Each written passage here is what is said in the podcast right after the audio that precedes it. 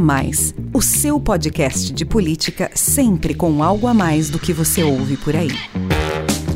Olá, sou Rafael Lisboa e tem início agora mais um episódio do podcast A Mais, o seu podcast de política sempre com algo a mais para você. O A Mais faz parte da Bússola, que é uma plataforma de conteúdo estratégico, parceria da revista Exame com o grupo FSB. O que pensam os brasileiros sobre o atual estágio da pandemia no país? Qual a opinião sobre o ritmo da vacinação? A população tem preferências por marcas de vacina? E como tem se comportado em relação a frequentar espaços públicos e estabelecimentos comerciais? As respostas para todas essas questões estão na quarta edição da pesquisa Os Brasileiros, a Pandemia de Covid-19 e o Consumo, da Confederação Nacional da Indústria, CNI, em parceria com o Instituto FSB. O bate-papo de hoje vai trazer os principais números do levantamento, que ouviu 2 mil pessoas em todo o país entre os dias 12 e 16 de julho. Nós vamos falar também sobre a redução do número de casos e mortes por Covid neste início do mês de agosto. Pela primeira vez em mais de seis meses, a média móvel está abaixo de mil óbitos por dia. Apesar da queda expressiva, o patamar ainda é alto e exige muita atenção. O Brasil, que já perdeu 560 mil vidas para a doença, é o segundo país com maior número absoluto de mortes por semana, atrás apenas da Indonésia. Por isso, o avanço da vacinação é fundamental Cerca de metade da população do país recebeu a primeira dose e mais de 20% dos brasileiros estão totalmente imunizados. Pelo menos sete estados anunciaram que planejam ter todos os adultos vacinados com a primeira dose até o fim deste mês. Outros seis disseram que atingirão a meta em setembro. Agosto também marca a retomada dos trabalhos da CPI da Covid, com o fim do recesso parlamentar. O principal foco dos senadores no reinício das atividades é a investigação sobre irregularidades na negociação de vacinas contra o coronavírus. Mas a comissão também deve avançar em outras frentes de apuração, para investigar, por exemplo, a suspeita de financiamento de notícias falsas sobre a Covid-19 e ainda a gestão de hospitais federais do Rio de Janeiro. Neste episódio do A Mais, vamos então debater os números da pesquisa CNI e FSB sobre a Covid no Brasil, discutir também as novas estatísticas da doença no país e analisar a volta da CPI da Covid, cujo relatório final deve ser apresentado até setembro, segundo a cúpula da comissão. Para essa nossa conversa, eu recebo aqui o sócio-diretor do Instituto FSB Pesquisa da FSB Inteligência, Marcelo Torkaschi, e os analistas políticos Alon Feierwerker e Márcio de Freitas. Sejam muito bem-vindos. Marcelo, eu começo o nosso bate-papo pedindo para você detalhar as principais descobertas da pesquisa do Instituto FSB em parceria com a CNI. O que revelam os números sobre a percepção dos brasileiros em relação ao atual momento da pandemia? E sobre a vacinação? A população está satisfeita com o ritmo da imunização? Existe preferência por marcas de vacina? A gente aqui no Amais já falou sobre como os chamados sommeliers de vacina representam um obstáculo no combate à Covid. Esse comportamento é comum entre os entrevistados ou a maioria considera que vacina boa é a que está no braço? Olha, Rafael, o Instituto FSB ele fez uma pesquisa para a CNI sobre como a população brasileira enxerga hoje o atual momento aí da pandemia de Covid. E os números mostram que com essa queda que você colocou né, no registro de novos casos e principalmente de mortes por Covid, as pessoas estão retomando algum otimismo, ou pelo menos elas estão reduzindo o pessimismo que elas estavam ali até é, o, o mês de junho, início de julho. A fatia da população que tem muito medo do coronavírus, ela recuou de 56%, ela era a maioria da população em abril, para 47% agora. E hoje a gente tem 70% das pessoas acreditando que o número de casos e de mortes ele vai continuar caindo. Em abril, esse percentual era bem menor, era de 41%. Essa melhora, claro, ela está diretamente ligada ao avanço da vacinação. Quando a gente fez a pesquisa lá de abril, 84% dos entrevistados, né, um público acima de 16 anos, eles não tinham recebido nem a primeira dose da vacina. Quando a gente foi a campo agora na segunda rodada, no final de julho, só 37% eram os sem vacina ainda, né? A maioria das pessoas já tinha recebido pelo menos a primeira dose. E, para ir além, né, 90% da população hoje mora num domicílio onde alguém já foi vacinado. A pessoa até não foi vacinada porque ela é nova, mas o pai já foi, um irmão já foi e assim por diante. Né? Então, a vacina ela chegou ela de vez aí no cotidiano das pessoas, o que ajuda a trazer essa segurança maior. Sobre a questão que você falou da percepção em relação ao ritmo da vacinação, claro, mudou bastante, né? Em abril, a gente tinha 83% de pessoas criticando o ritmo de vacinação, dizendo que ele era lento ou muito lento. Esse percentual agora ele continua alto, ele está é, tá na casa dos 62%, mas ele já recuou. e 70% aí das, das pessoas acham que o ritmo de vacinação acelerou bastante nos últimos 30 dias. E para finalizar, o que você falou sobre a famosa questão aí dos sommeliers de vacina, né? Ou seja, das pessoas que estão escolhendo a marca do imunizante, né? A pessoa vai lá na, no posto e se não tem a marca A, que é a que ela queria, só tem a B, ela acaba não tomando, enfim, ou adia a vacinação dela. E aí a pesquisa mostra alguns dados que, que para mim chamaram bastante atenção. Né? A gente tem uma, uma parcela expressiva das pessoas, 43% da população, que dizem que se elas pudessem, elas escolheriam sim a marca de vacina. Mas quando a gente força um pouco a barra, né? Tá bom, mas se você chegar no posto e não tiver a vacina que você escolheria, você deixaria de se vacinar? Pelo menos, né? É, é, esse dado é, é bem mais positivo. Só 9% das pessoas dizem que deixariam de se vacinar se não tiver a disponibilidade da vacina preferida. Ou seja, 9 em cada 10 pessoas dizem que vão tomar a vacina, que acabam tomando a vacina que, que tiver disponível ali no posto. Claro que a gente tem uma parcela ali de uma, de uma resposta politicamente correta, obviamente, mas a maioria das pessoas está dizendo que tomaria a vacina disponível. E é assim que tem que ser, né? Como dizem os, os infectologistas, você citou isso, vacina boa é a vacina que está no braço e que protege a gente a partir do momento que você tomou.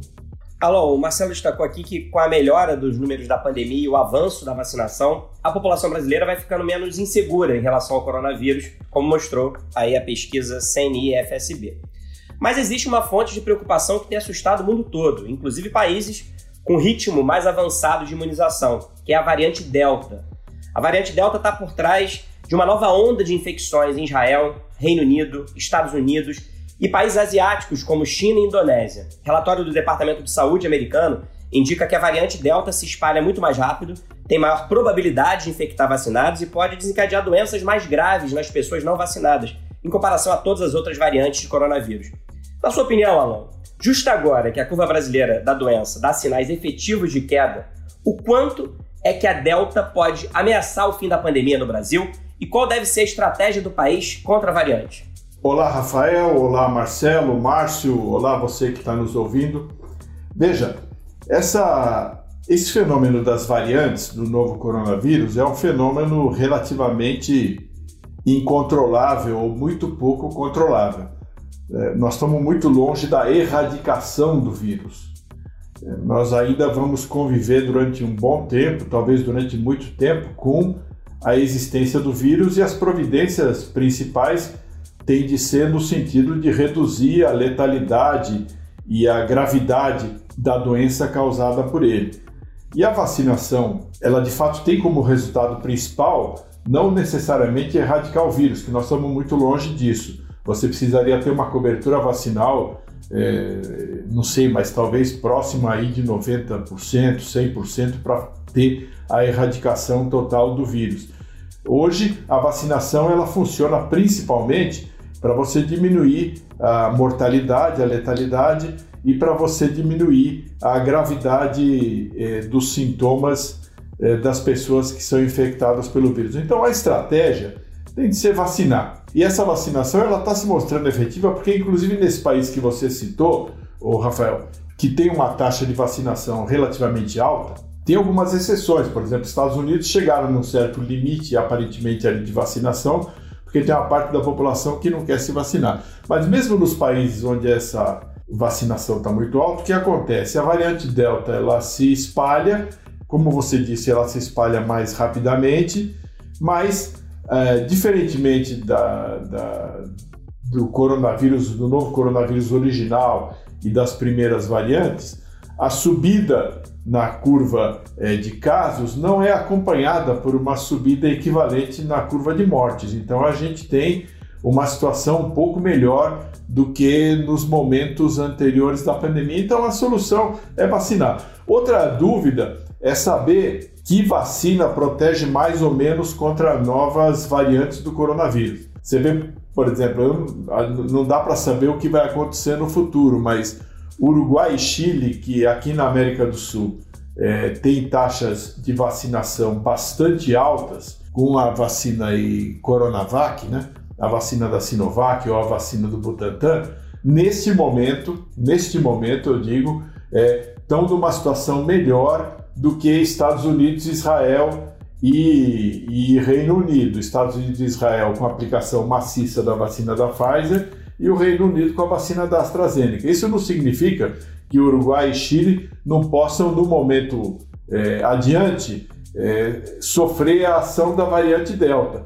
Mas aparentemente, até o momento, é, a Coronavac está protegendo o Uruguai e o Chile. Como é muito provável que as outras vacinas, da Pfizer, da Moderna, da Janssen, protejam é, esses países que utilizaram mais essas vacinas contra o agravamento da doença nos pacientes e nas pessoas que são infectados pelo coronavírus. Então, é aquilo que o Marcelo Tokarski falou na primeira intervenção dele. Vacina boa é a vacina no braço. Esse negócio de ficar escolhendo vacina, egoísta, mas pode ser também arriscado. Vai que você escolhe a vacina que não funciona tão bem contra a variante Delta. Imagina que, que situação é, complicada, né?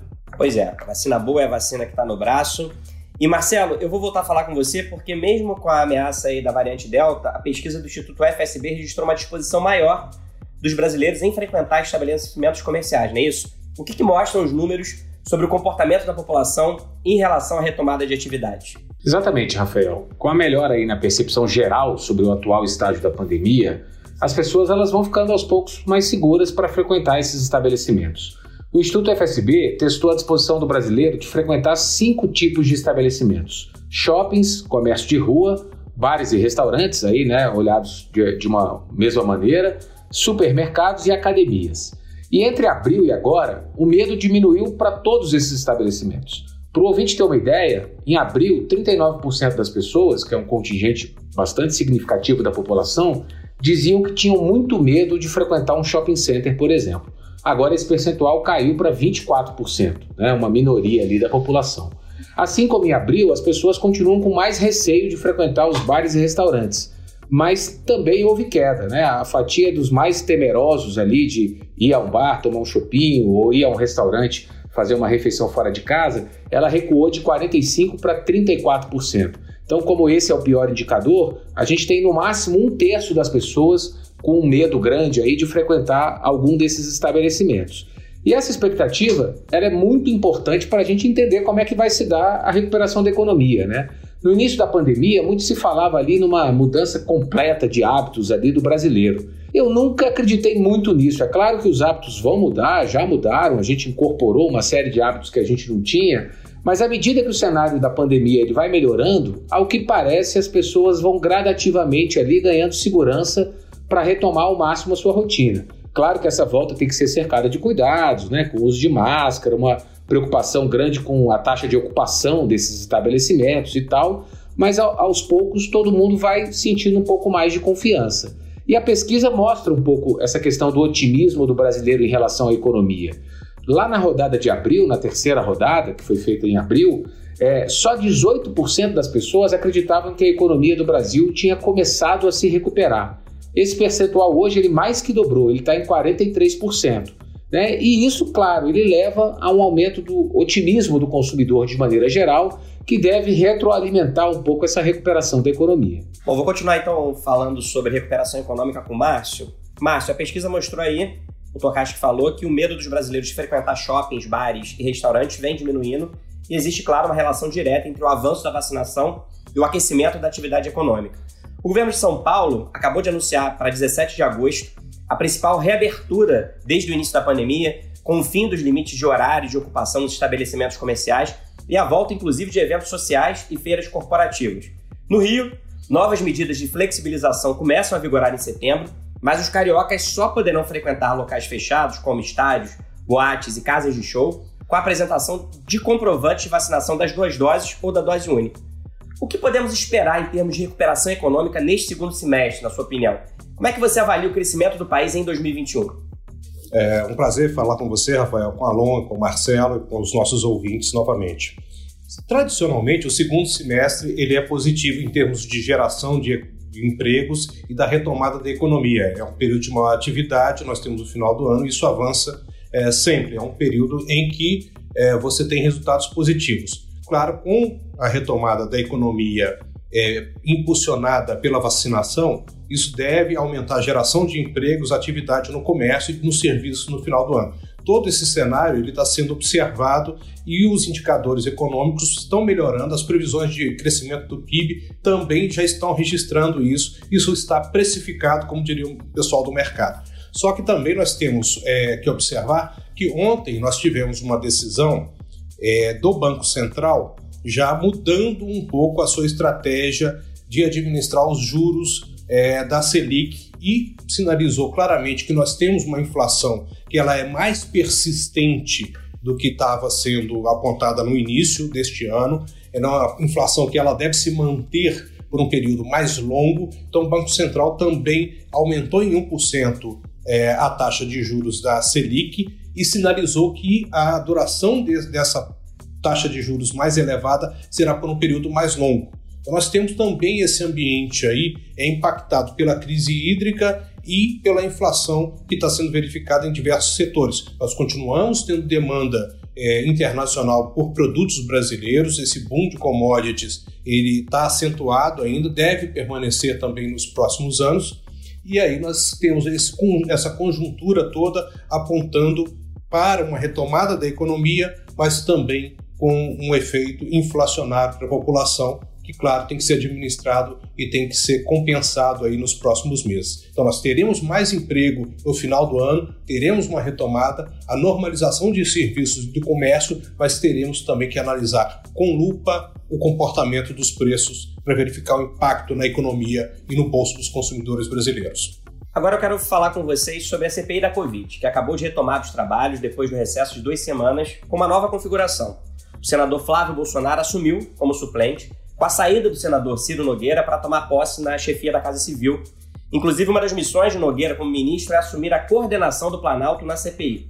Alon, o que podemos esperar desse retorno da comissão, tanto em relação às frentes de investigação dos senadores, quanto à estratégia do governo no colegiado? Rafael, o destino da CPI está tá vinculado é, principalmente ou totalmente à aritmética. Hoje você, quando a CPI começou, você tinha ali um 7 a 4 contra o governo. Hoje está 6 a 4 a 1 com o senador Eduardo Braga, ali do MDB do Amazonas. Não se sabe ainda se na, na votação do relatório final ele vai votar com o governo ou com a oposição. Mas é, no momento está 6 a 4 a 1. Se esse 6 a 4 a 1 se transformar num 6 a 5, o governo fica por um voto, que aritmeticamente é pouca coisa, é apenas um voto. Mas politicamente ainda está muito distante, o governo ainda está muito distante de conseguir esse, esse voto que falta, porque a CPI e a bancada da oposição na CPI é, já foram longe demais. É, o político ele tem que tomar um certo cuidado. Ele não pode radicalizar demais num dia para radicalizar é, no sentido oposto no dia seguinte ou fazer um movimento muito brusco, porque vai ser visto como uma atitude completamente oportunista. Seria mais fácil para o governo buscar uma maioria aritmética na CPI se o prestígio do presidente tivesse é, mais alto. É, por enquanto, como as pesquisas têm mostrado, o prestígio do presidente Jair Bolsonaro ele está tá bem com o núcleo duro da base dele, aqueles 25% que dizem que o governo dele é bom e ótimo, bom ou ótimo, ou aqueles 30 e poucos por cento que aprovam o governo e que manifesta a intenção de votar no presidente no primeiro ou no segundo turno. Mas ali no chamado centro, no eleitor intermediário, no eleitor que não está completamente capturado pela polarização, o prestígio do presidente não está muito alto. Então, é mais complicado para o governo buscar o apoio de uma maioria na CPI, porque os senadores eh, eles eh, são eh, permeáveis a argumentações políticas do governo e a pressões políticas do governo, mas eles também têm de responder de alguma maneira ao seu eleitorado. Vamos ver como isso vai evoluir. A CPI, por enquanto, ela já atingiu várias pessoas da periferia do governo, mas não atingiu ninguém do núcleo central. É, núcleo central que eu digo são o presidente da República e os atuais ministros. Se ela continuar com essa configuração de, de, de ter atingido gente da periferia do sistema governamental, mas não ter atingido ninguém do centro, ela vai fazer um relatório é, muito duro, se de fato a oposição continuar prevalecendo na CPI, mas o efeito é, jurídico desse relatório será questionável em relação ao presidente da República ou aos principais ministros do governo. É, isso aí vai dar dor de cabeça para quem tiver citado no relatório, pode dar alguma dor de cabeça política para o presidente e o núcleo central do governo, mas é difícil que isso tenha alguma consequência jurídica. Agora, se se encontrar a chamada bala de prata, isso muda, muda de figura. Por enquanto, a CPI não achou.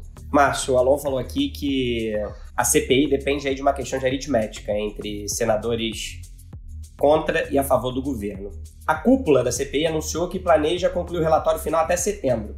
O vice-presidente da comissão, o senador Randolfo Rodrigues, disse que as conclusões da investigação serão entregues à Procuradoria-Geral da República e ainda ao Congresso e ao Tribunal Penal Internacional. Na sua opinião, o que se pode esperar de resultado prático da CPI a partir do relatório final e quais devem ser os principais impactos para o governo e para a oposição?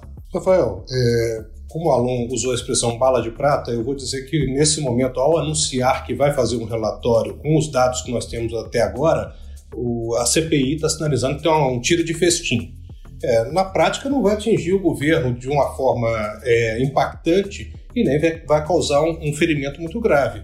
Os dados que nós temos agora eles são amplamente conhecidos. É a crônica de um relatório anunciado. Desde o começo, nós sabíamos que a oposição dominava numericamente a CPI, que o relatório iria apontar falhas do governo, que iria ser crítico em relação ao presidente Jair Bolsonaro. Agora, configurar um discurso político e acentuar esse discurso político, a oposição vai fazer de qualquer maneira e vai trabalhar isso no próximo ano. Como você não tem o estabelecimento ali de uma consequência jurídica, seja porque a Procuradoria-Geral da República, para quem esse relatório será encaminhado depois, hoje se mostra muito alinhada ao governo, nós não devemos ter uma consequência no campo é, da justiça que aponte para uma, uma condenação, para uma, um processo contra o presidente que traga danos imediatos ou no curto prazo ao governo. Então nós temos esse sinal, mas nós temos o desgaste político. Então o que nós temos aqui agora é esse cenário de um peso político de um lado, mas uma consequência jurídica fraca do outro.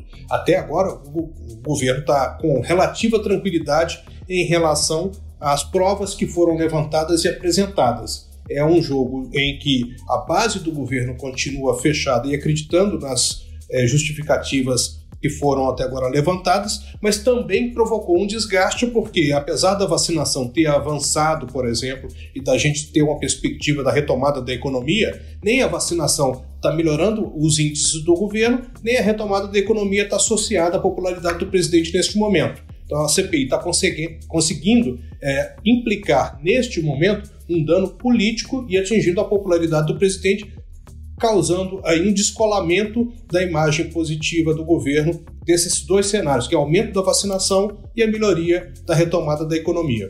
E é justamente sobre isso que eu quero falar agora com o Marcelo para encerrar aqui o nosso bate-papo, é sobre a popularidade do presidente. Marcelo, atualiza aí para a gente os últimos números sobre a avaliação do presidente Bolsonaro, de acordo com as pesquisas mais recentes, o Márcio já adiantou aí que essa desaceleração da curva de Covid no país e o avanço da vacinação parecem não ter muito efeito na opinião dos brasileiros sobre o governo. É isso mesmo? É isso mesmo, Rafael. O Márcio está tá certíssimo. A popularidade presidencial ela ainda não se beneficiou, se é que vai se beneficiar, dessa melhora aí nos indicadores da pandemia. Nem mesmo da questão do pagamento do auxílio emergencial. Eu queria falar um pouco sobre isso também. Mas vamos só falar dos números primeiro, né? Hoje, na, na média aí das pesquisas, na maior parte das pesquisas de avaliação, o Bolsonaro tem algo em torno de 25, né? Chega a 26, 27, 24 em algumas, mas ao redor de 25% de ótimo e bom e algo também na, no patamar ali de 50% de ruim e péssimo. Ou seja, um quarto de pessoas apoiadoras mais do seu governo, né, que consideram o seu governo é, é muito bom, e metade da população que reprova seu governo. E esse padrão ele vem se mantendo ali desde fevereiro, março, né, quando o número de mortes por Covid explodiu no Brasil. A gente chegou a ter uma média móvel de mais de 3.100 mortes por dia. Hoje a gente está um pouco, como você falou, um pouco abaixo de mil mortes por dia. Mas o que chama a atenção é o impacto até aqui quase que nulo, assim, do avanço da vacinação na popularidade do presidente. É, se apostava que à medida que as pessoas fossem conseguindo ser vacinadas, né, a avaliação do governo fosse melhorar. Porque normalmente a avaliação do governo, de qualquer governo, não deste governo especificamente, ela está muito ligada ao bom humor das pessoas em relação à vida que elas levam, em relação a questões econômicas, etc. Mas isso não aconteceu, pelo menos até agora.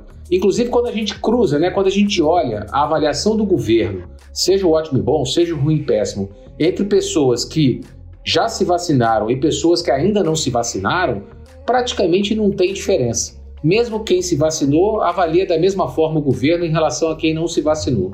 Então a minha leitura é que do ponto de vista político, do ponto de vista eleitoral, o presidente ele perdeu esse bonde da vacinação. Né? Em geral, hoje, o brasileiro ele não acredita ao Bolsonaro o fato da pessoa ter sido vacinada. E acho difícil que essa percepção mude, né? Enfim, é, o, o, presidente perdeu a sua oportunidade de conseguir faturar aí com o avanço da, do Plano Nacional de Imunização. E além disso, a gente tem outro elemento que é a questão que eu citei do auxílio emergencial. Vamos lembrar que lá no início do segundo semestre do ano passado, o auxílio emergencial turbinou a avaliação do governo. Né? O, o governo começou a pagar um auxílio para cerca aí de 60 milhões de pessoas, até um pouco mais, um valor de 600 reais, muito maior do que é agora, e isso melhorou demais a avaliação presidencial. Né? Principalmente aonde? Principalmente no Nordeste, onde o Bolsonaro sempre teve mais dificuldade. Daí, no final do ano, até dezembro, foi pago esse auxílio. Quando o auxílio saiu de cena, a popularidade dele caiu e até agora não se recuperou mais.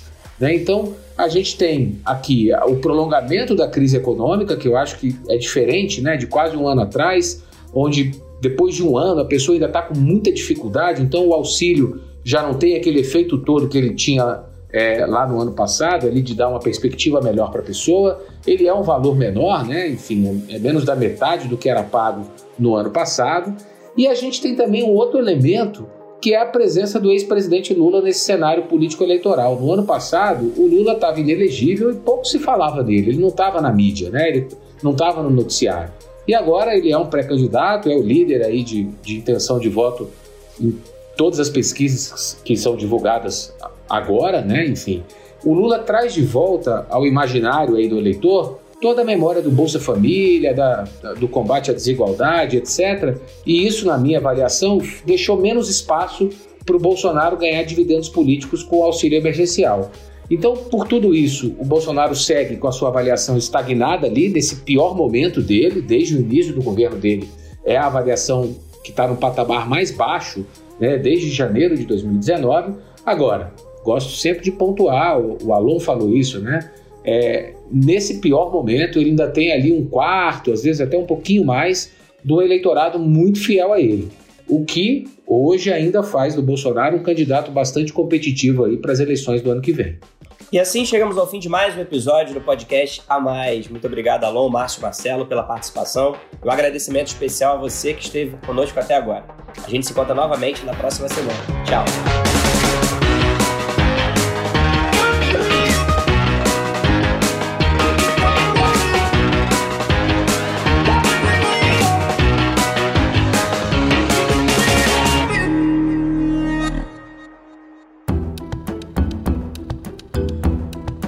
Na edição Guilherme Baldi, este podcast faz parte da plataforma Bússola, um produto do grupo FSB.